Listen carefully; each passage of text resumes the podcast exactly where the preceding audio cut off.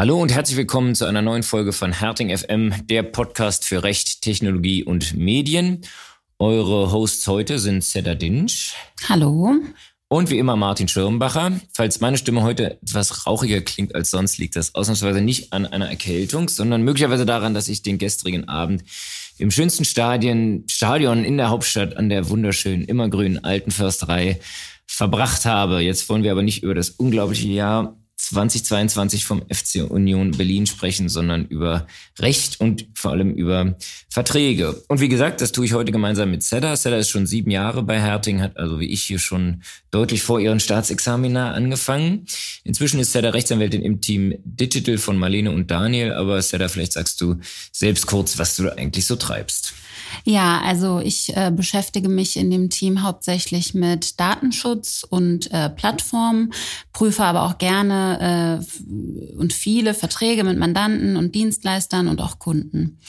Ja, und um letzteres wird es nachher auch gehen, wenn wir mit unserem heutigen Gast sprechen. Bei uns ist heute nämlich Martin Zwellmeier, einer der Gründer von Optilize, einer B2B-Software zur Aussteuerung von Mailings. Äh, mit ihm wollen wir nachher vor allem über Vertragsverhandlungen mit Kunden sprechen. Ja, zuvor aber wie immer ein bisschen Plauderei über Aktuelles. Und äh, aktuell ist, dass sowohl Martin als auch ich gerade von internationalen Konferenzen zurückgekehrt sind. Ja, Martin, sag uns doch mal, wo warst du denn gerade? Ja, ich war im schönen Miami in den USA bei der bei der IBA. Und bevor wir vielleicht dazu kommen, äh, worum es da ging und was äh, ich dort und du woanders äh, erlebt äh, haben, vielleicht noch ein Satz dazu, warum wir das machen, warum wir viel und gerne auf internationalen Konferenzen unterwegs sind. Ähm, wir sind ja eine ja, kleine Kanzlei, wir sind ein bisschen über 30 Anwältinnen und Anwälte, äh, eine Boutique, wie wir immer sagen, für IT und IP. Ähm, aber unsere Mandanten sind halt zum großen Teil oder ja, viele große Mandanten, die einfach erwarten, dass wir in der Lage sind, auch deren Rechtsfragen für den äh, außerdeutschen Raum zu beantworten. Jetzt haben wir ja unsere Schweizer äh, Kolleginnen in Zug, äh, so dass wir die Schweiz gut abdecken können. Aber schon für Österreich sind wir auf Kooperation mit äh, anderen Kanzleien angewiesen, ähm, so dass wir seit vielen, vielen Jahren, ähm, ziemlich genau seit Kanzleigründung, seit 1996 nämlich auf internationale Konferenzen äh, fahren. Ich selbst mache das seit 2005 2005, äh, dass ich dort damals in Prag auf der ersten IBA, meiner ersten IBA dabei war ähm, und, und uns sozusagen ein Netzwerk schaffen, ähm, so dass wir auch ohne Offices in allen Herrenländer äh, gut ähm, Mandanten äh, ja, vermitteln können und, und dort ähm, hinschicken können.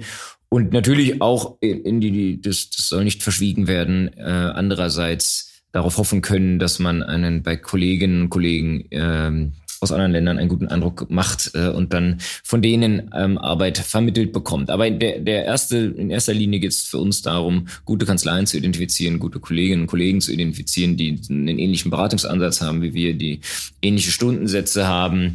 Ähm, wie wir, so dass wir sie also guten Gewissens an ähm, Mandanten empfehlen können. Ja, und jetzt war äh, tatsächlich jetzt am Wochenende zurückgekommen, das erste Mal die IBA Annual Conference ähm, äh, ja, mal wieder im Real Life stattgefunden.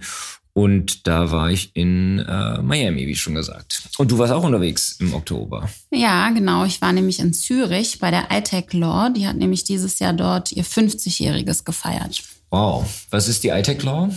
Äh, die iTech Law ist eine, eine gemeinnützige Organisation, die gegründet wurde, um AnwältInnen über rechtliche Fragen rund um äh, Informations- und Kommunikationstechnologie zu äh, informieren und vor allem auch ein Forum für den Gedankenaustausch, äh, Gedankenaustausch und die Vernetzung ähm, ja, im IT-Bereich zu schaffen. Genau, und da, da ist vielleicht auch ein bisschen Unterschied zu der, zur IBA, von der ich gerade erzählt habe, wo, wo wir waren. IBA ist halt die, der internationale Anwaltsverband, wenn man so will, mhm. ähm, der natürlich viele verschiedene äh, Rubriken hat. Da gibt's also Steuerrechtler und Human Rights Lawyers und Erbrechtler, aber eben auch ähm, Tech- und IP-Lawyers und zu denen gesellen wir uns natürlich. Und bei iTech Law hast du den Vorteil, dass da quasi nur Tech-Lawyers sind. Ja, genau, da geht's halt wirklich nur um Äh, IT-Recht hauptsächlich. Und ja. dementsprechend ist die ITEC Law traditionell eine etwas kleinere Konferenz als die Annual Conference der IBA. Da waren also über 5000 äh, Kolleginnen und Kollegen aus aller Welt. Bei euch waren es ungefähr 380. Okay, aber wow. ich habe auch gehört, also es sind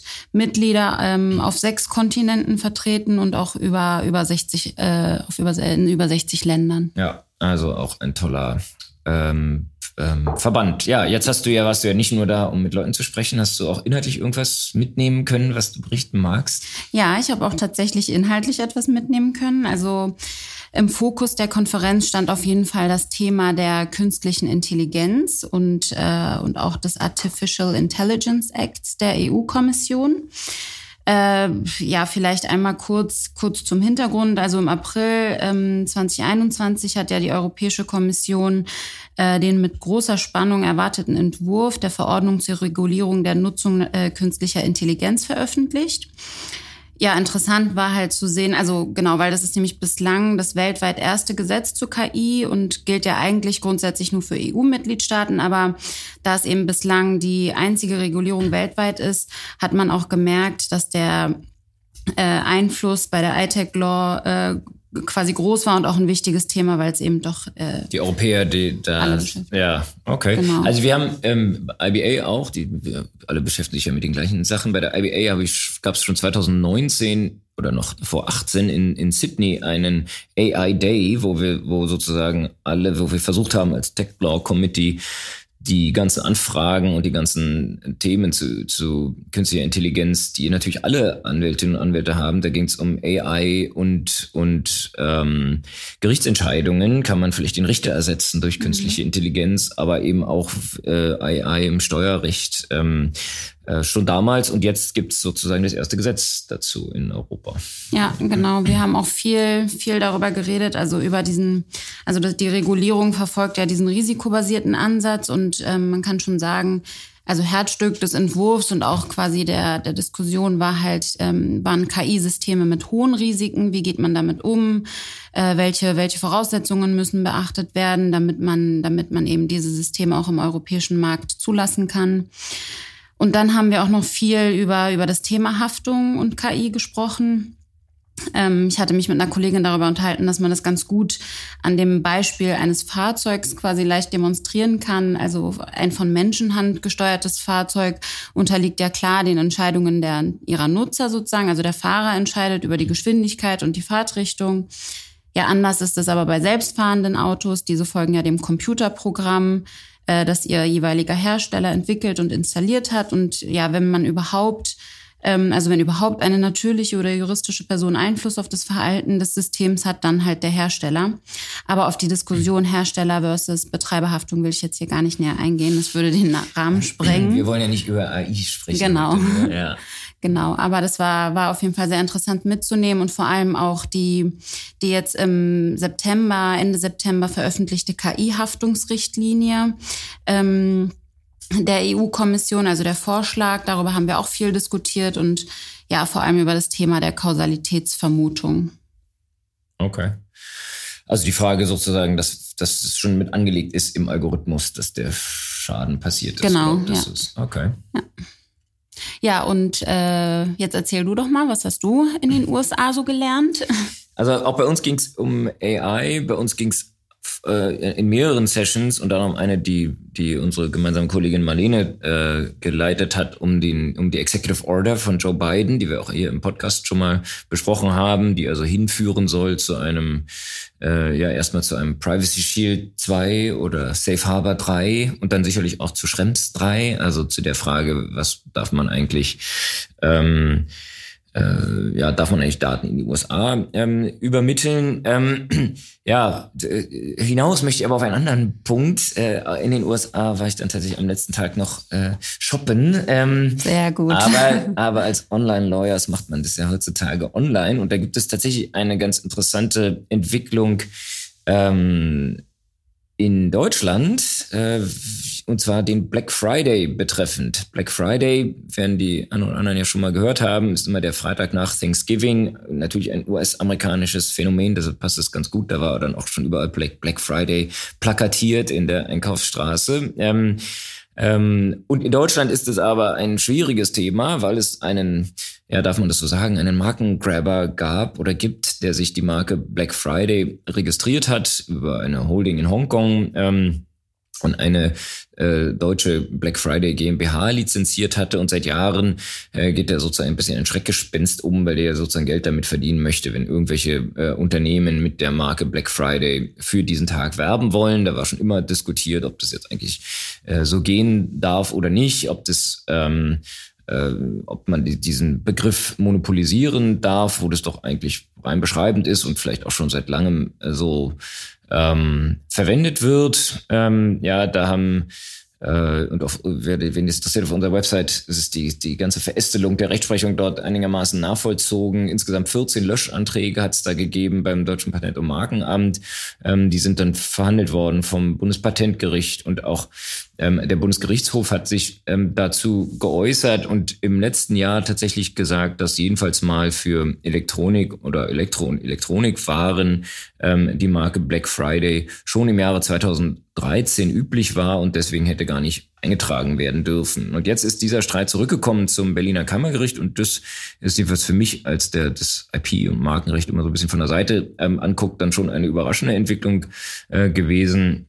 Hat jetzt nämlich gerade ähm, ich glaube, vor 14 Tagen entschieden, äh, das Kammergericht hier in Berlin, dass die Marke ähm, nicht nur für diese Waren und Dienstleistungen, sondern für alle Waren und Dienstleistungen ähm, ja für verfallen zu erklären ist. Und dementsprechend ähm, ja verfallen heißt, dass die ähm, nach Ansicht der Rechtsprechung eben für diese Produkte ähm, diese Bezeichnung als Marke nicht verwendet werden äh, darf und nicht rechtserhaltend benutzt wurde, mit der Folge, ähm, dass äh, die Marke jetzt für jedermann äh, verwendet werden darf. Und also alle unsere Mandanten, insbesondere E-Commerce-Mandanten, also ähm, ich weiß nicht, ob es jetzt noch schon zu kurz oder noch zu kurzfristig ist, um jetzt noch die Werbung umzustellen, aber in diesem Jahr dürfen also alle ähm, Black Friday ähm, verwenden. Die Urteilsgründe sind noch nicht da, aber, aber äh, die Revision ist nicht zugelassen worden, sodass man jetzt da einigermaßen Mühe haben wird, auf Markeninhaberseite dagegen noch vorzugehen. Und jeder kann jetzt also Black Friday sagen, wenn Black Friday gemeint ist und muss sich nicht mit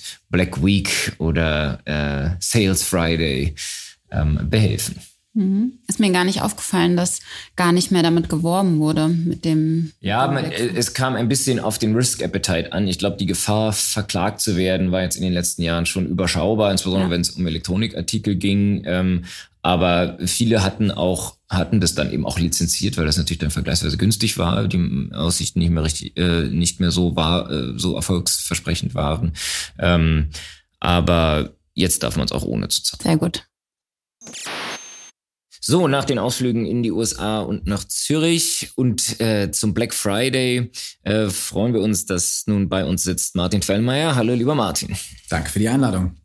Martin ist äh, Co-Founder und Geschäftsführer bei Optilize, einer Direct Mail Automation Software. Mit Optilize kann man Briefe, Postkarten, andere Werbesendungen besser segmentiert aussteuern und Druck und Versand automatisieren. Dazu wirst du uns sicherlich gleich nochmal einen Satz äh, sagen. Vor der Gründung von Optilize vor inzwischen sieben Jahren war Martin Finanzchef bei Auto1, einer der größten Handelsplattformen für Gebrauchtwagen in Europa und Gründer von Spaceways, einem Rocket Internetunternehmen. Und noch davor warst du als Unternehmensberater tätig, also durchaus eine vielseitige Entwicklung, die du dann nach deinem WHU-Studium hingelegt hast. Wenn ich das richtig sehe, Seda, äh, haben wir bis jetzt nur einen Arbeitgeber äh, gehabt, seit wir studiert haben, nämlich diesen hier.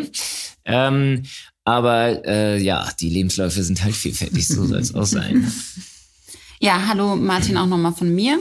Ähm, vielleicht fangen wir einfach direkt mit den, mit den Fragen an. Vielleicht kannst du uns und den, äh, und den Zuhörenden äh, einmal erklären, was macht Optilize eigentlich und warum sollte ich als E-Commerce oder Retail-Unternehmen Optilize nutzen? Klar, sehr gerne und nochmal vielen Dank, dass ich äh, heute hier sein darf und wir den Austausch haben. Ähm, Optilize vor jetzt etwas mehr als sieben Jahren gegründet. Ähm, ist Europas führende Direct Mail Automation Software. Wir binden uns bei führenden E-Commerce und Handelsunternehmen, vor allem äh, arbeiten auch in anderen Segmenten, aber da kommen wir später zu, ähm, in die bestehenden Marketing Automation Systeme ein, beispielsweise äh, Salesforce Marketing Cloud oder äh, Emasis SAP.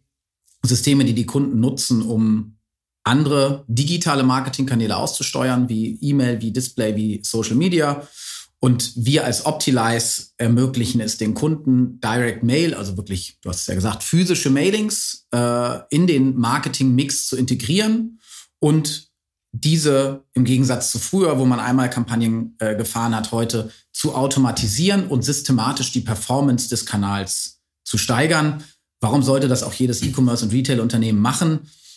Klar, mit E-Mail erreiche ich die Kunden vor allem äh, am profitabelsten und am einfachsten. Gleichzeitig erreiche ich nicht 100 Prozent meiner ähm, äh, Kunden und meiner, meiner ähm, Konsumenten.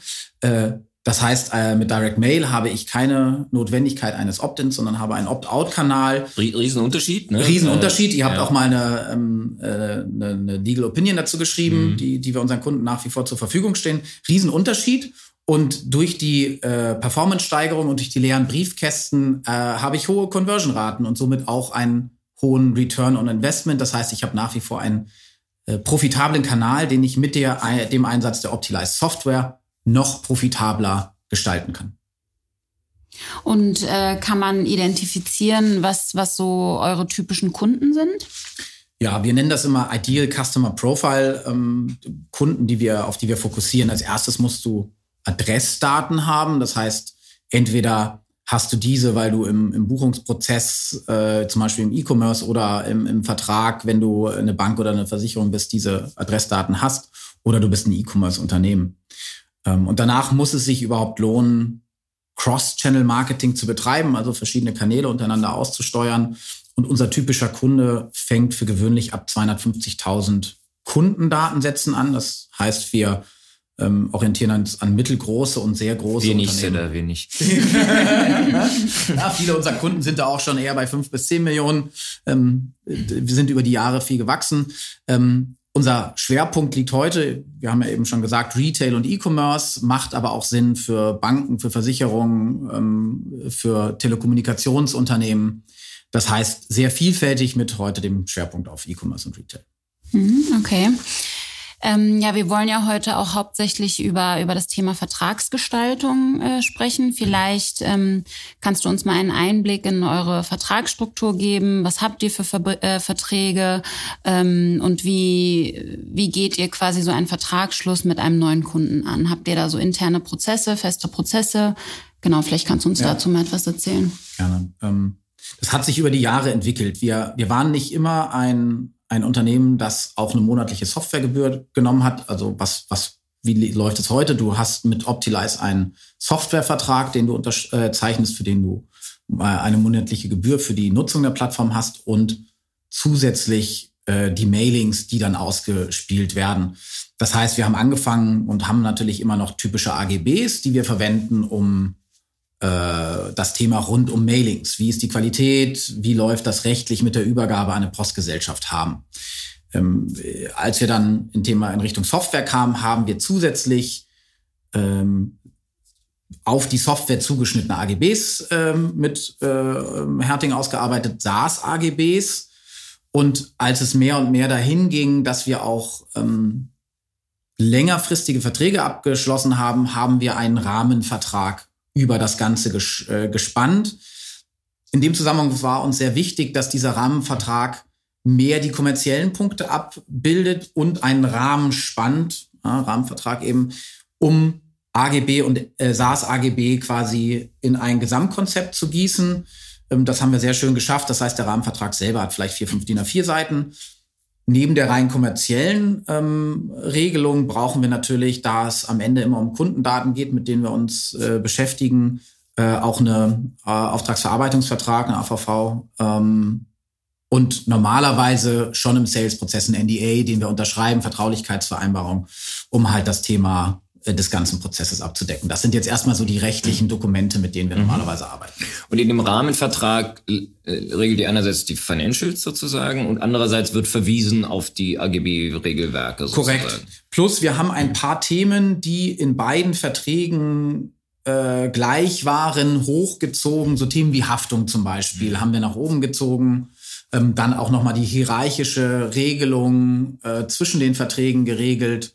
Ähm, und ansonsten vor allem kommerzielle Themen, sei es, dass man irgendwelche speziellen Druckkonditionen hat oder ähnliches, sowie die, die Softwarekonditionen. Mhm.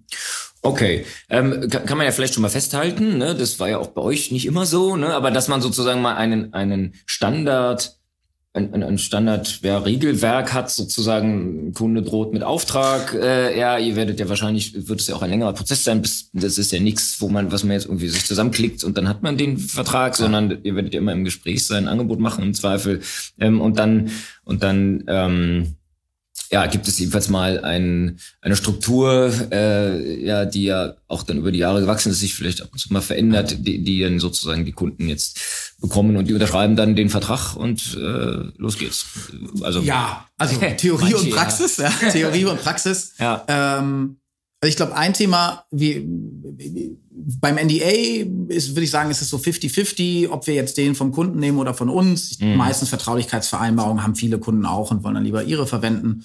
Ähm, dann aber, was die Rahmenverträge und AGBs und Co. angeht, hatten wir wirklich wenige Ausnahmen, wo es nicht der Kunde genommen hat. Nichtsdestotrotz gibt es schon Themen, die wir dann individuell für den Kunden auch in Rahmenvertrag sowieso am ehesten, weil da geht es auch um die kommerziellen Dinge, aber auch in den AGBs hier und da verhandeln müssen auf dem Weg. Mm. Und das kann mehr Spaß machen und weniger Spaß.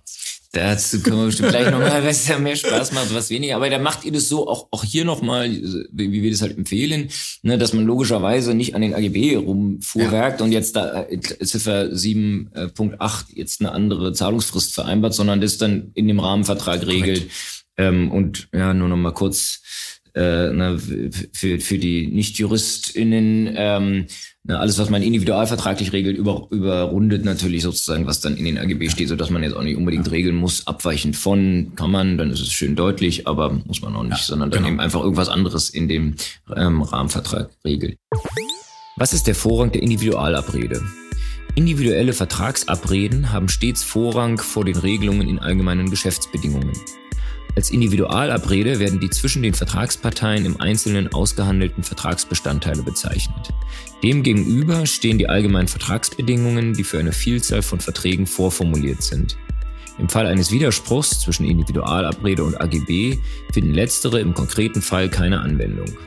Dieser Grundsatz ist Ausdruck der Vertragsfreiheit und gilt im unternehmerischen Geschäftsverkehr, aber auch im B2C-Bereich.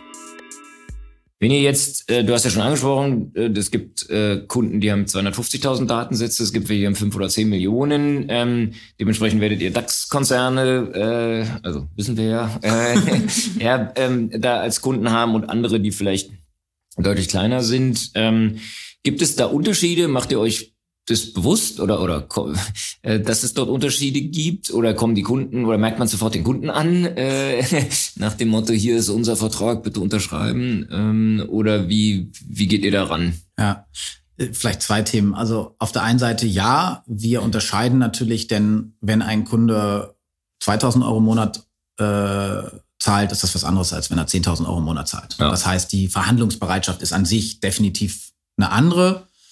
Ähm, aber, und das ist die andere Dimension, es gibt unterschiedliche Arten von Kunden und das merkt man meist erst, wenn man dann mit dem Einkauf oder dem Juristen im Austausch ist. Der eine Einkauf ist penibler, genauer, wie auch immer. Und der andere ist, äh, da laufen, also da rede ich über einige größten Unternehmen Deutschlands, wo der Vertrag total entspannt durchgelaufen ist und kaum Anmerkungen kam. Und andere gehen auf die kleinsten Teile ein und es ist ein unglaublicher Schmerz. Das heißt, das sieht man aber leider vorher nicht. Ansonsten würde ich das gerne als Komponente der Bepreisung mit reinnehmen.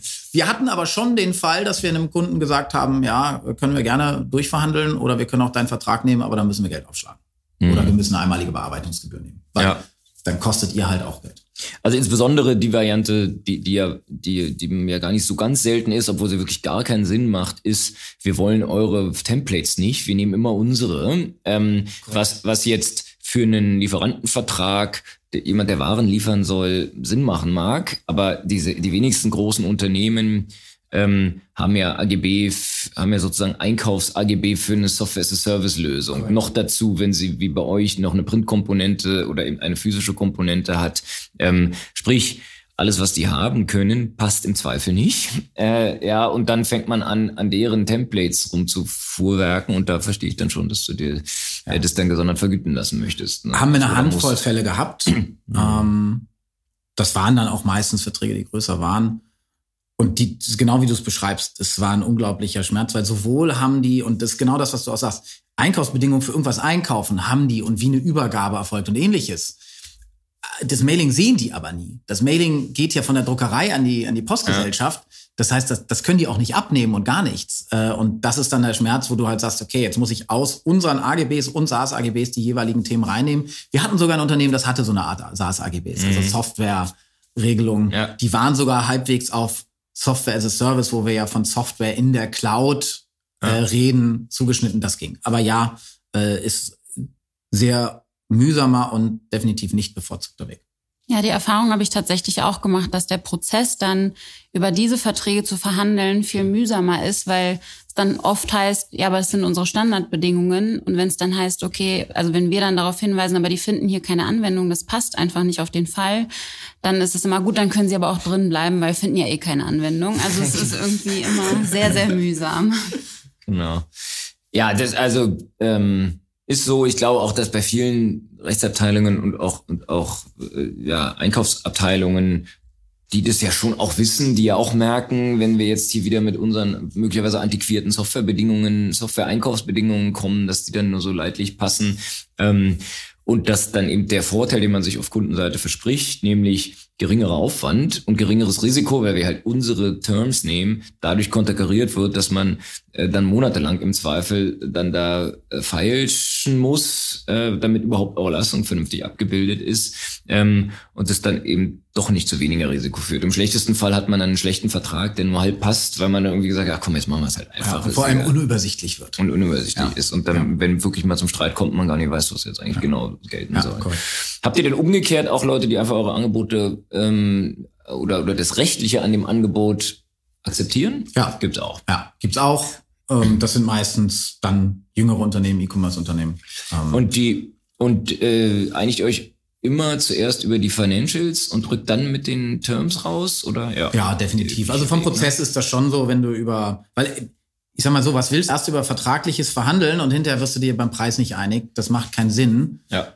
Ähm, normalerweise findest du, ich kann mich jetzt gerade an keinen einzigen Fall erinnern, wo es wirklich am rechtlichen gescheitert ist, auch wenn die ein oder andere Verhandlung extrem mühsam war. Wir würden da jetzt zwei, drei Namen einfallen. Aber am Ende hat man sich immer geeinigt. Und noch gute Kunden? Und immer noch, ja, beide, ja, beides, beides, gelohnt. beides sehr, sehr gute Kunden, wo der, wo, wo, wo der Anlauf vielleicht schwieriger, weil da muss man auch differenzieren also erstens, die machen auch ihren Job. Meistens kommen die aus dem Einkauf oder aus der Rechtsabteilung. Das ist deren Job. Ja, Punkt.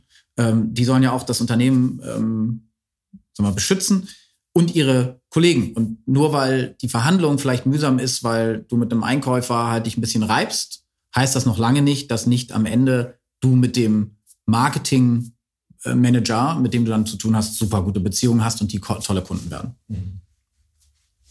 Ähm, ja, Martin, wir haben ja jetzt öfter schon zusammengearbeitet und ähm, also mir ist aufgefallen, dass du auf jeden Fall juristische Vorkenntnisse hast und auch rechtlich auch ja, eine gewisse Affinität besitzt, weil du auch oft so ein Gespür dafür hast, okay, wo ähm, sollte man was anpassen, was geht, was geht nicht. Ähm, kannst du vielleicht sagen, ob, ob, also woher das kommt? Also ist es die Erfahrung oder ähm, ja, und vielleicht auch noch dazu sagen, ob es so bestimmte Klauseln in den Verträgen gibt, die dir besonders wichtig sind, worauf du besonders viel Wert legst? Ja, danke, dass du das sagst. Wir reden jetzt nicht über meine äh, Rechtsnoten äh, im BWL-Studium. Die waren ja desaströs. Dann ist es unsere Ausbildung. Schieben wir es auf eure Ausbildung. Ähm, ich glaube, äh, klar habe ich jetzt, und, und das ist auch der Punkt, wann ich euch dazu ziehe, ich weiß schon genau, ich bin Unternehmer, ja, ich, ich weiß, was kann ich entscheiden und wo fühle ich mich wohl, habe ein gewisses Bauchgefühl und wenn ich vielleicht auch mal was formuliere, wo ist es nicht so schlimm, wenn auch was passiert? So ein typisches Thema, wo ich als erstes, wenn rumgewerkelt wird, immer als erstes euch anschreibe, ist Thema Haftung. Ja, mhm. weil das ist so, so eine Klausel für mich, wo ich sage, hey, ähm, wenn der Kunde hier was Abweichendes will, spreche ich lieber mit euch, weil das ist das, was am Ende auch auf, auf uns als Optilize oder auch als auf mich zurückkommt. Ähm, ich glaube, ansonsten habe ich mich da einfach, ähm, ich bin jetzt seit acht, neun Jahren halt Geschäftsführer von Unternehmen, da über die Zeit eingearbeitet und ich habe ein grundsätzliches Interesse an den Themen. Äh, ich hätte nie Jurist werden können, aber es reicht soweit, ich hatte genügend Juristen in der Familie, dass ich zumindest penibel genug bin. Ich versuche die Balance zu finden zwischen, okay, wo muss ich wirklich penibel sein und wo bin ich dann vielleicht eher so 80, 20 und gehe nicht tiefer rein. Und dann ist es wirklich eher das Einarbeiten und die Erfahrung. Ich habe das Thema Recht immer auch in der Geschäftsführung gesehen, weil ich bislang keinen Weg dafür gefunden habe, wie kann man es anders gestalten. Und für mich war immer der Punkt, Konsistenz über alles zu haben. Und das schaffst du nur, wenn es selber bei dir liegt. Und gleichzeitig war mein Anspruch auch immer intern, wenn auch die Kollegen aus dem Vertrieb vor allem mit mir sprechen, dass bei uns vertragliches eigentlich nie das Bottleneck ist und ich so viel wie möglich selber einschätzen kann, wann entscheide ich das und wann kann ich auch einfach sagen, okay, machen wir jetzt so und ich ändere das. Und dann sind wir aber nach einem oder zwei Tagen mit dem Dokument wieder beim Kunden. Das heißt, das Rechtliche war für mich immer der Anspruch, ja, wir müssen es machen und ich möchte auch gewisse Risiken nicht eingehen, aber so schnell wie möglich halt immer eher den Kunden vor uns hertreiben und nie sagen, ah, das liegt jetzt erstmal fünf Wochen bei mir oder bei einem externen Anwalt. Das war so mein Anspruch. Ansonsten gehe ich schon in den Klauseln danach zu deiner Frage, auch was mache ich vielleicht auch selber. Aber Haftung ist definitiv immer das Thema, was ich, es sei denn, ich habe es das dritte Mal jetzt gemacht, klar. Mhm. Oder die Frage, jetzt kommt auch, kommt vom Kunden die, die Frage. Ähm, ansonsten gehe ich eher nach gewissen Klauseln und schaue, was wäre eine Haftung dahinter, was wäre der, der Impact und mache es dann eher so auf einer Case-by-Case-Basis, dass ich sage, okay, teilweise ist es ja auch wirklich ein Satz, den ich euch an, an euch schricke oder eine Klausel und gar nicht ein ganzer Vertrag und sage, hey, könnt ihr mir kurz hier eine rechtliche Einschätzung geben? Mhm. Was ist dahinter? Also ich schicke euch auch nicht immer einen ganzen Vertrag, sondern teilweise ist es wirklich, okay, 90 Prozent habe ich jetzt gecovert, was natürlich nur geht, weil wir sozusagen das Grundgerüst kennen. Ne? Korrekt. Also, also für, für den Juristen, für die, die das jetzt hören und denken, ach, ist ja gut, dann schicke ich immer nur Klausel 5.4.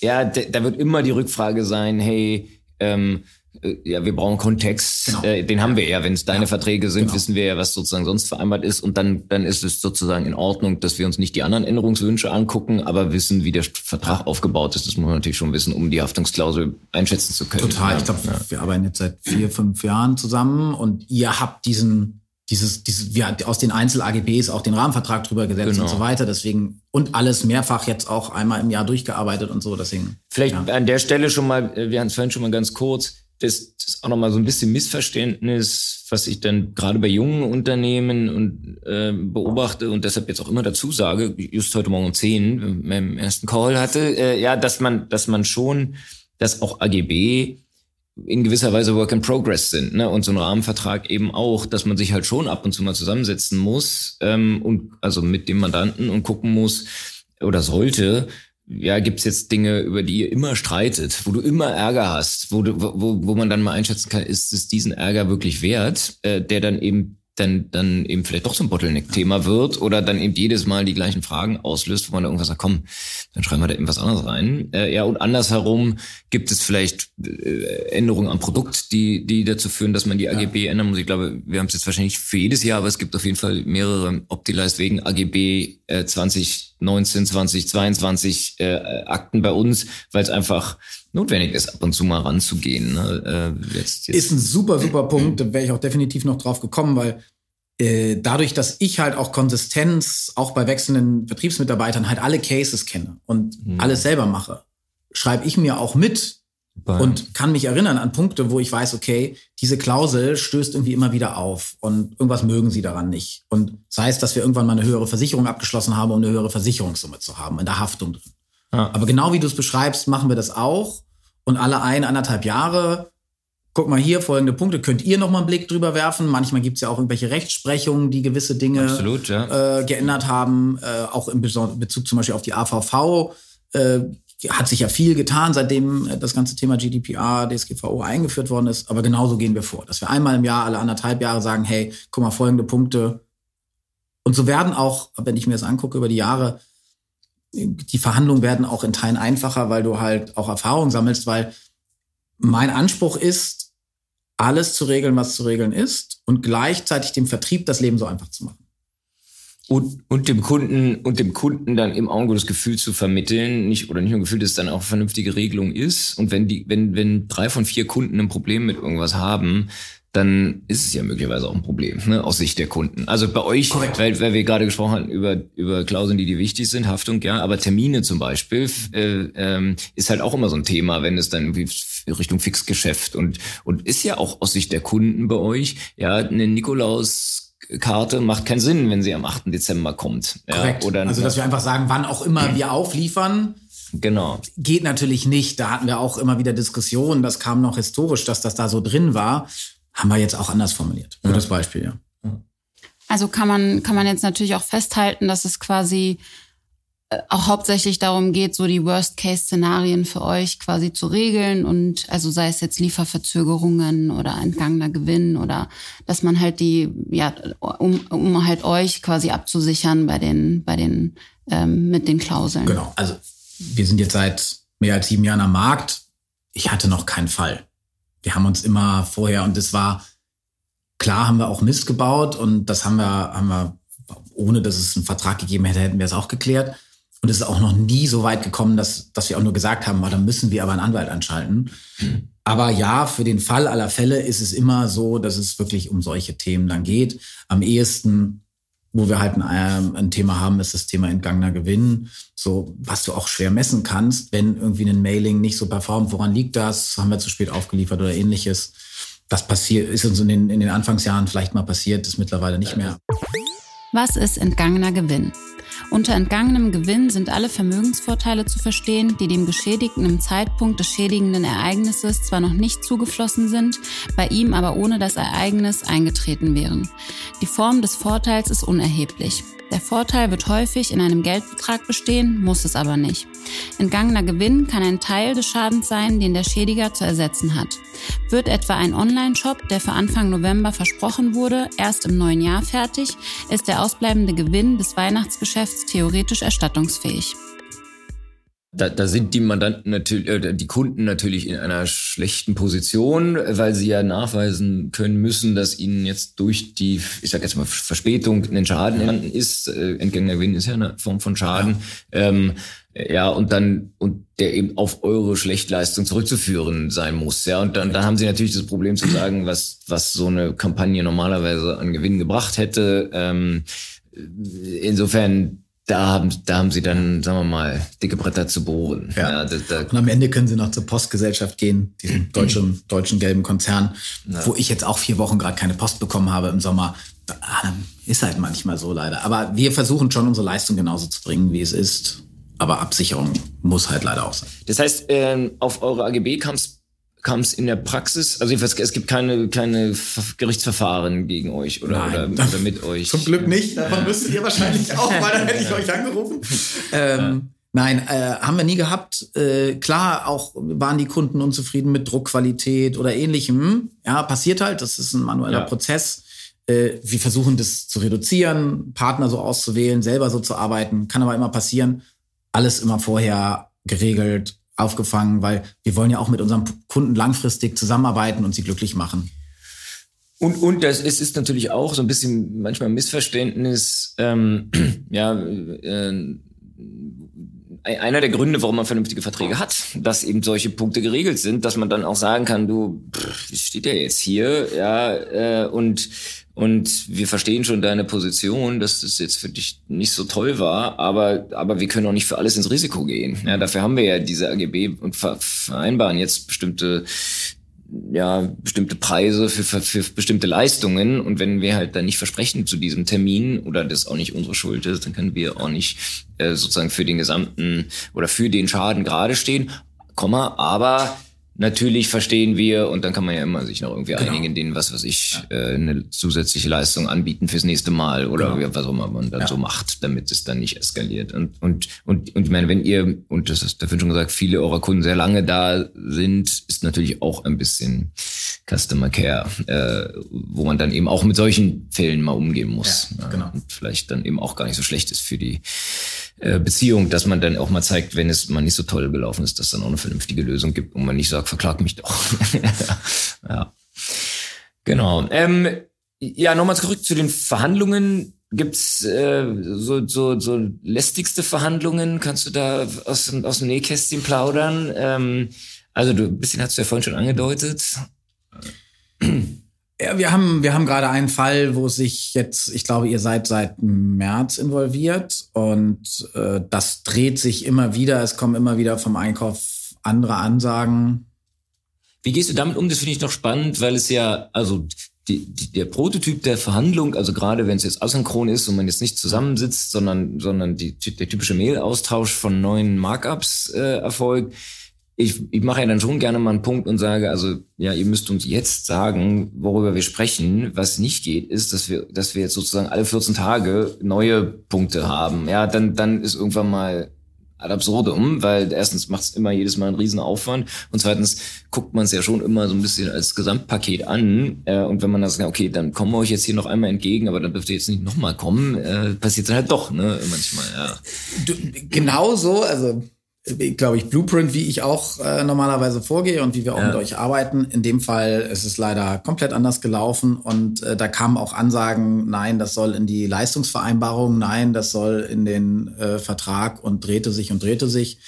Ähm, Im Endeffekt, und E-Mail ist schön und gut, dann muss man manchmal auch einfach in den Call und sagen, so, jetzt lass ja. uns bitte einmal durchgehen, wo stehen wir denn jetzt und was, was machen wir jetzt? Früher hätte man gesagt, man setzt sich zusammen. Das, Korrekt. Das, passiert ja. inzwischen virtuell. Ja. Äh, ja. Aber ist auch bei den Distanzen dann auch unter Umständen gut, weil alle drei Parteien säßen jetzt woanders.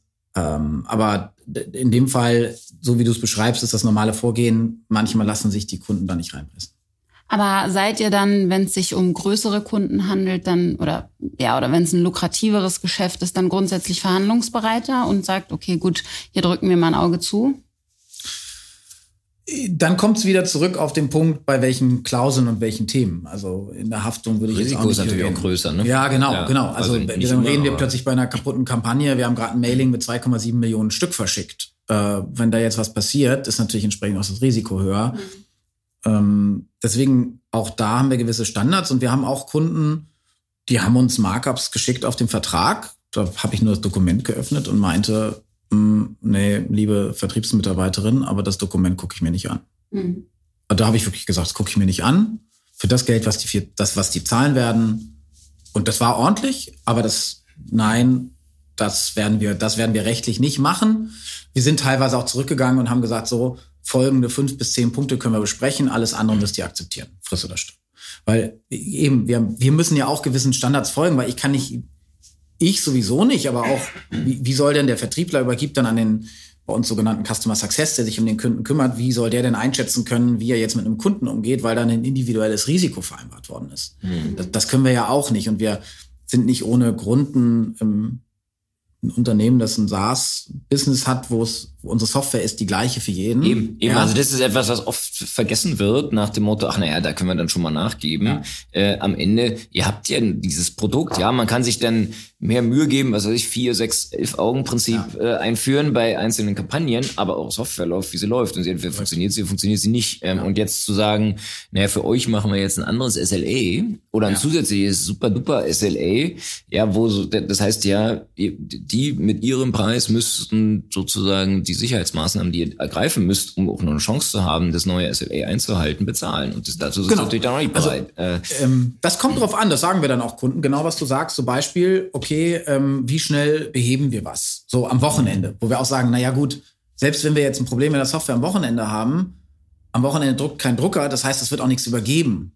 Also können wir gerne machen, dann brauchen wir aber eine explizite Person, genau wie du sagst, die wir äh, die, die wir dafür einstellen müssen, die dann das Ganze monitort. Wir sind jetzt kein Live-E-Mail-Versand, wo es am Wochenende rausgeht, wo ich das nachvollziehen könnte, aber genau solche äh, Gespräche haben wir auch und das können wir gerne machen, aber dann bezahlt ihr ja so und so viel Euro dafür und dann meinen die Kunden meistens plötzlich auch, dass das ist dann so wichtig. Ja, Genau. Ja, naja, ist ja so, äh, äh, ähm, weil die natürlich auch ihre Standards gewöhnt sind und Software muss halt 24-7 immer funktionieren, aber in eurem Fall gutes Beispiel dafür, dass es gar nicht zu allen Zeiten gleich wichtig ist, dass die ja. Software funktioniert. Und es muss in dem Moment funktionieren, wo, wo die loslegen wollen, aber das wird eben nicht Samstagvormittag sein. Ja. Genau, und ich kann mich auch hinstellen und kann denen unsere Verfügbarkeit der letzten 365 Tage nennen und dann sind wir, glaube ich, äh, ab. Ja, dann sichern Sie das mal zu, Herr Film. Wenn das so ist. ja, du hattest ja jetzt gesagt, dass, dass es dann auch mal vorkommt, dass ihr ähm, dann halt Klauseln oder Verträge einfach nicht akzeptiert ja. und sagt, okay, das geht nicht.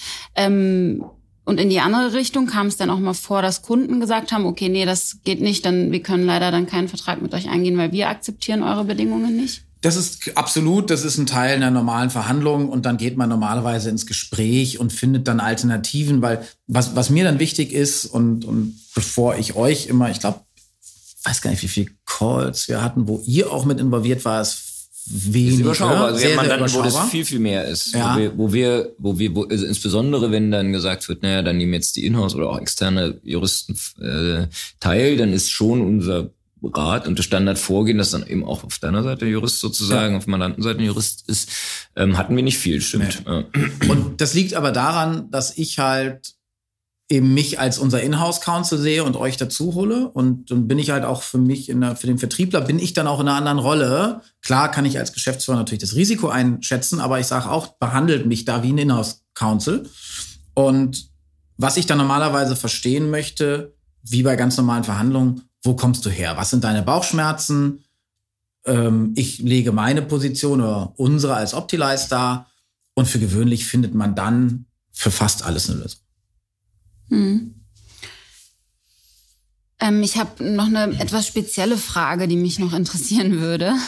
Ähm, und zwar, hast du schon mal die Erfahrung mit äh, so strengen Wettbewerbsklauseln gemacht? Also, dass zum Beispiel größere Unternehmen, wenn die ihr eigenes Vertragswerk einbringen, oft Wettbewerbsklauseln drin haben, die zum Beispiel sagen, dass ihr, wenn ihr mit einem ähnlichen Kundenstamm Verträge schließt, dass die Verträge nicht zu günstigeren Konditionen geschlossen werden können. Äh, hattest du schon mal Erfahrung mit so Wettbewerbsklauseln? Ähm, nur auf, auf andere Art, also günstige Klauseln mhm. gar nicht. Ähm, ich glaube, was mittlerweile Unternehmen schon verstehen, dass wenn du eine SaaS-Software bist, dass du nicht vermeiden kannst, dass Unternehmen anderer Art dabei sind. Was wir eher hatten, war, du darfst nicht mit AWS arbeiten, mhm. weil große Handelskonzerne nicht wollen, dass du mit AWS arbeitest. Das hatten wir. Äh, auf Wettbewerbsseite die explizite Aussage hatten wir nicht. Was wir aber schon in Gesprächen klarstellen, ist, wenn wir Fashion und Fashion haben, dann wird das nicht unbedingt von der gleichen Person betreut. Hinzu kommt, dass du bei uns, wir haben anonymisierte Performance, also wir haben Performance-Daten unserer Kunden, die teilen sie uns auch mit und sie profitieren davon, weil wir können natürlich auch Sharing untereinander machen äh, haben das aber sehr anonymisiert überhaupt nur abgespeichert. Deswegen, da geben wir nichts raus. Wir hatten jetzt keine Klausel von einem, von einem ähm, Kunden angefragt, so nach dem Motto, ihr dürft nicht mit folgenden Kunden arbeiten oder hm, okay, ja. Wäre auch schwierig für uns, könnten wir nicht machen, weil eben, dafür muss uns so massiv viel Geld sein, ja, ja. dass wir sagen, okay, wir schließen den Rest seiner Branche aus. Wie soll denn das gehen?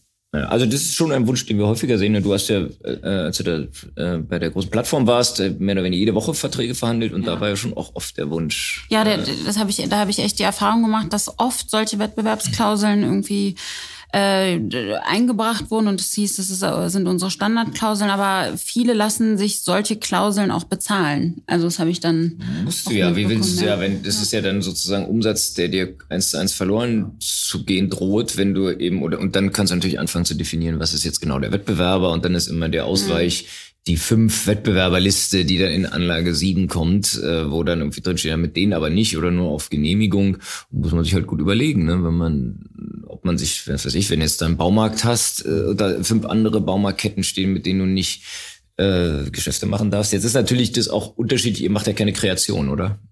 Oder doch auch?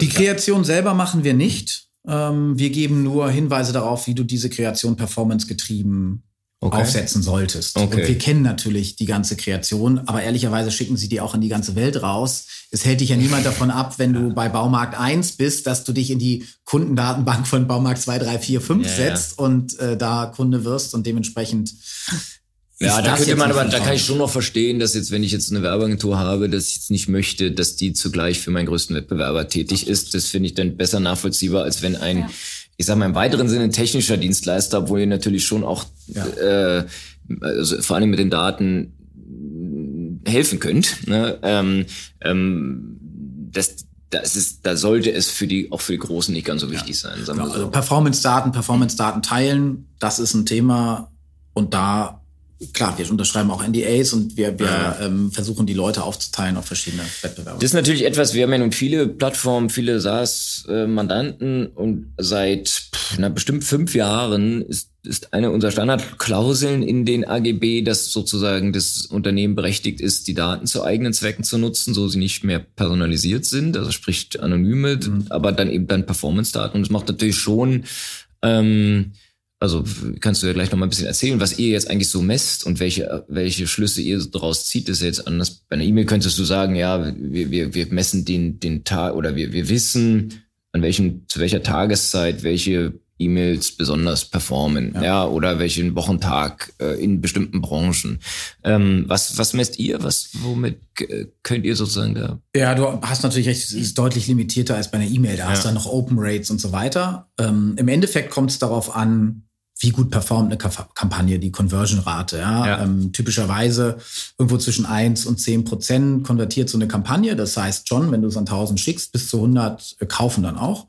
Ähm, Schnitt liegt irgendwo bei 4 Prozent für so eine Performance-Kampagne. Okay, wow. ja. äh, mit Optimize kannst du die Performance um 30 bis 70 Prozent steigern von diesen Kampagnen.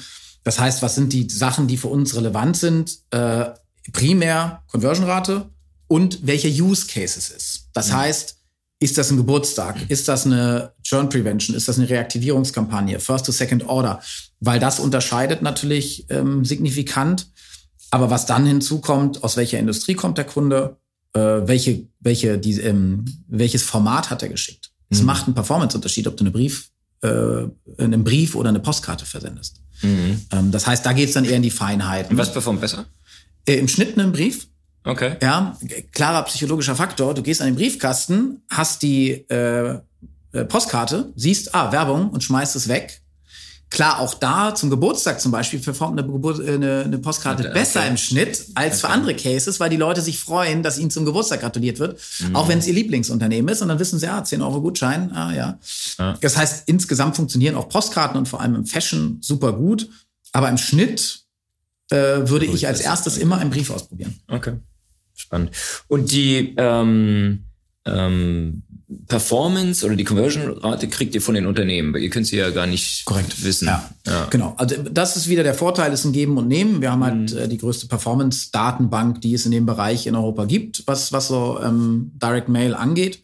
Und die bauen wir systematisch auf, um genau dieses Thema halt anonymisiert zu teilen. Es gibt natürlich auch Case Studies, die explizit von Kunden freigegeben sind, in denen dann auch Performance-Daten drinstehen. Ja. Aber das würde ich jetzt mal davon differenzieren. Ja, okay.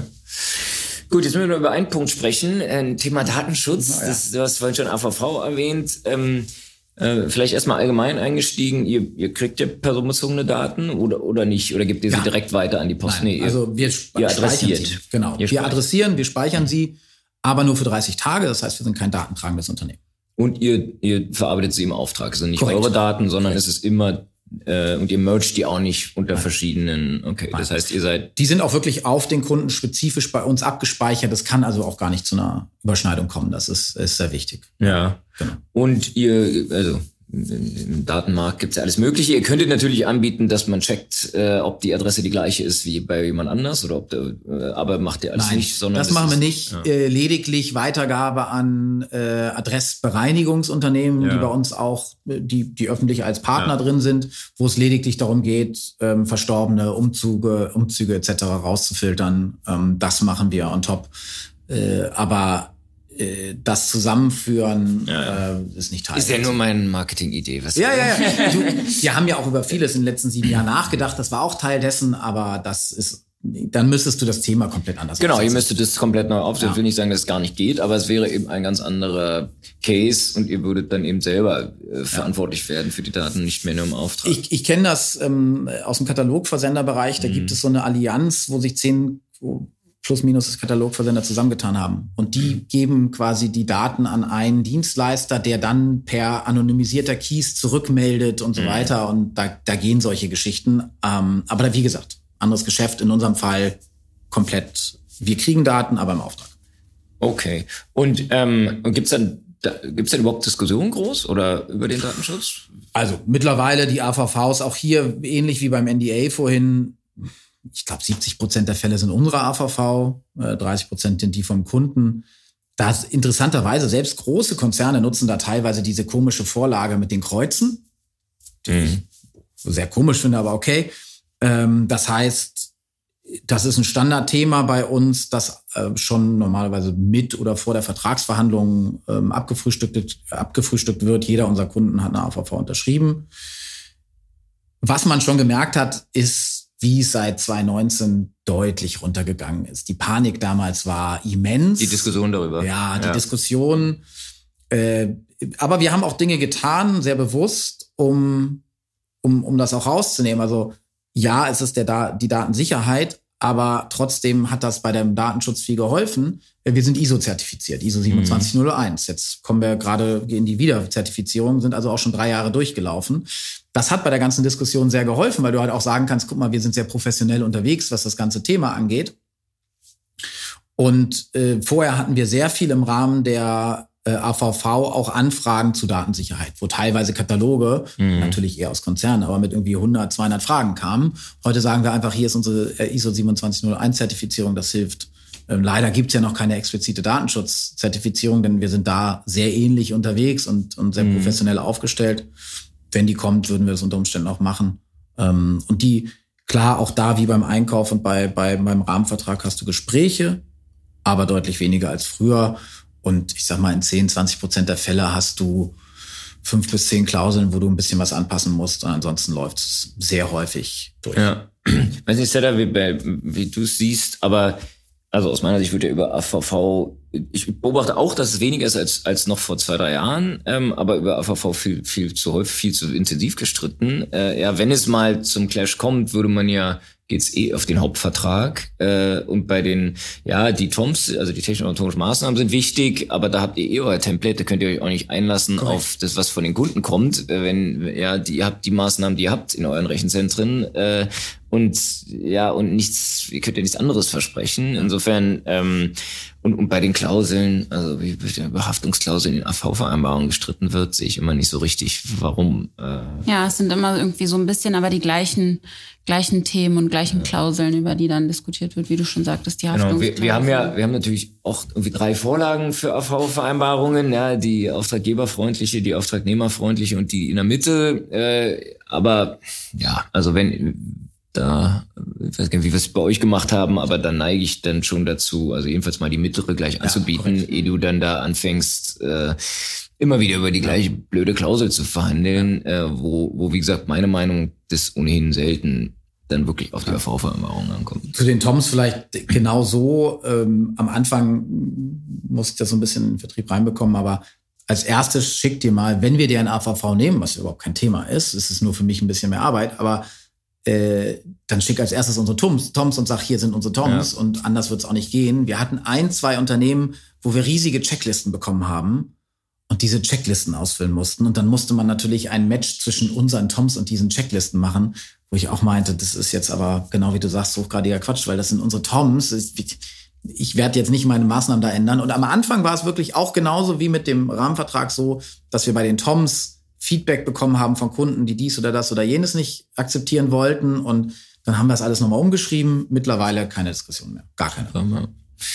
Naja, ist doch, wenn mal Sachen sich verbessern, ist ja auch nicht so schlecht. Absolut. Und nicht, und nicht gerade im Rechtlichen nicht noch komplizierter ja. werden. Vielleicht letzte Frage noch zum Datenschutz. Habt, hast du, habt ihr mit der Selektion überhaupt irgendwas zu tun? Mit den, äh, also welche Kunden jetzt die, die Mailings bekommen? Nein, das liegt in der Tat in den Marketing Automation Systemen ja. vor uns, ähm, was wir auf, auf einer grundsätzlichen äh, Basis sagen können, welche Use Cases, was dort und dann grundsätzlich Hinweise, was man auswählen sollte, Kunden, ja. die maximal so und so alt sind, etc. Ähm, von der Kundenbasis.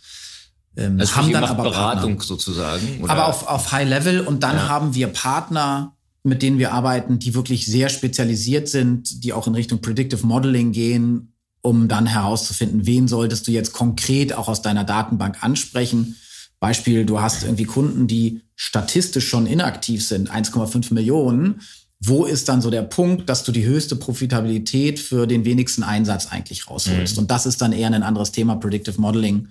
Das heißt, unsere Expertise ist wirklich das europaweite und teilweise globale Versenden inklusive dem Thema, wie schaffst du das Ganze automatisiert zu machen ohne Agentur und ohne ja. menschlichen Einsatz. Also da, da haben wir halt zurzeit sehr viel damit zu tun, äh, hängt vor allem an einem Bußgeld, was aus Niedersachsen von der Landesdatenschutzbehörde in Niedersachsen gab. Der eine Bank äh, soll nur noch 1000 Euro zahlen, weil sie nach Ansicht der lokalen Datenschutzaufsichtsbehörde zu viele Selektionskriterien verwendet hat, auch, auch da wahrscheinlich mit Schufa-Daten noch gematcht hat, was dem nicht gefallen hat. Und da da werden natürlich jetzt alle nervös. Äh, ja, und wenn ich mir überlege, also Sportcheck ist, ist das, was erst an die ich mich am meisten erinnere, die, die, wo die wirklich alle 14 Tage mir einen neuen Gutschein schicken, wo ich auch so sage, naja, aber das kann mir nur so erklären, dass sie einfach immer an alle einen Gutschein schicken, alle 14 Tage. Ich habe noch nie einen eingelöst, glaube ich, weil, weil wie es dann immer ist, wenn man den mal benutzen könnte, ist er natürlich genau für das einige, ja. was man entweder abgelaufen oder nicht gültig. Ja. Ähm,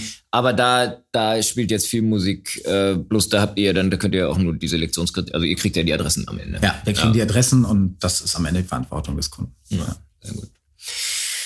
Prima, Martin. Jetzt haben wir hier schon äh, tatsächlich 40 Minuten ähm, auf der Uhr. Ich glaube, es war ein, ein toller Einblick äh, darüber, wie du äh, oder ihr eure Verträge verhandelt. Ich glaube, es ist gar nicht so weit weg von einem typischen Case. Ne? Also gerade bei Unternehmen eurer Größe, wo halt die die, äh, wie du sagst, der äh, CEO und Inhouse Legal die gleiche Person sind, ähm, macht, glaube ich, auch Sinn. Vor allem, ähm, ja, das, das ist mir auch nochmal so bewusst geworden, was du gesagt hast, die Konsistenz ja, über die Verträge, dass es halt in vielen, vielen Fällen, also bei SaaS-Lösungen ähm, noch mal mehr, keinen Sinn macht, äh, das einfach ich, ohne System äh, da Klauseln zu akzeptieren oder nicht. Ja, man gibt immer Ausnahmen, aber ähm, ja, insofern finde ich das eigentlich schon eine ganz gute ähm, ganz gute Maßnahme, das so zu machen. Da, da vielleicht ein Punkt dazu ja. auch, warum, also mal abgesehen von vielleicht auch der fehlenden Expertise teilweise bei einzelnen Vertriebsmitarbeitern, du weißt ja auch, wie so ein Vertriebsmitarbeiter motiviert ist und, und incentiviert ist. Der will diesen Vertrag unterschreiben. Ja.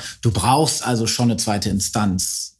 Und wer macht es denn sonst? Das heißt, also im Vertrieb solltest, aus dem Vertrieb solltest du es definitiv rausnehmen, weil du sicherstellen willst, dass eher eine Balance herrscht zwischen Risiko und wir wollen diesen Vertrag schon. Ich, Geschäftsführer, klar, möchte ich jeden Vertrag schließen, ja, ja. gleichzeitig nicht um jeden Preis. Ja. Und am Ende macht diese Fusion dieser Rollen in einer Person auch insofern Sinn, als der die Rechtsabteilung, wenn es sie denn gäbe, ähm, die hätte wieder ein ganz anderes Incentive.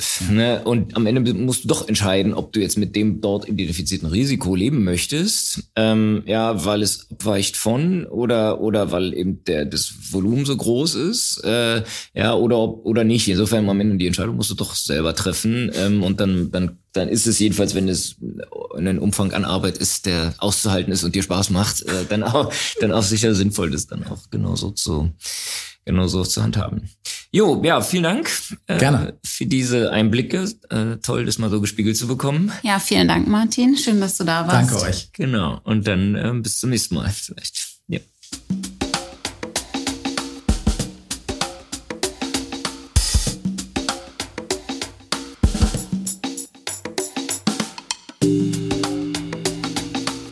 Das war sie, Folge 32 von Herding FM, der Podcast für Recht, Technologie und Medien. Ähm, ja, ich äh, sag danke, liebe Sedda. Schön, dass du dabei warst heute. Danke, dass ich da sein durfte. Und beschließe ähm, diese Episode mit dem obligatorischen Hinweis ähm, auf unsere Kanäle. Bitte überall abonnieren, diesen Podcast, aber auch ähm, herting.law auf Instagram und Twitter ähm, und Facebook, falls es da noch welche gibt, oder LinkedIn. Könnt ihr uns überall folgen und dann werdet ihr auf dem Laufenden gehalten und seht unter anderem auch unsere ähm, Webinare. Ich glaube, bis zum Dezember gibt es noch mindestens drei oder vier. Ähm, wenn ihr die verpasst habt, könnt ihr auch auf YouTube nachschauen. Dort gibt es dann ähm, die Zusammenschnitte davon. Macht's gut und bis zum nächsten Mal. Ciao. Tschüss.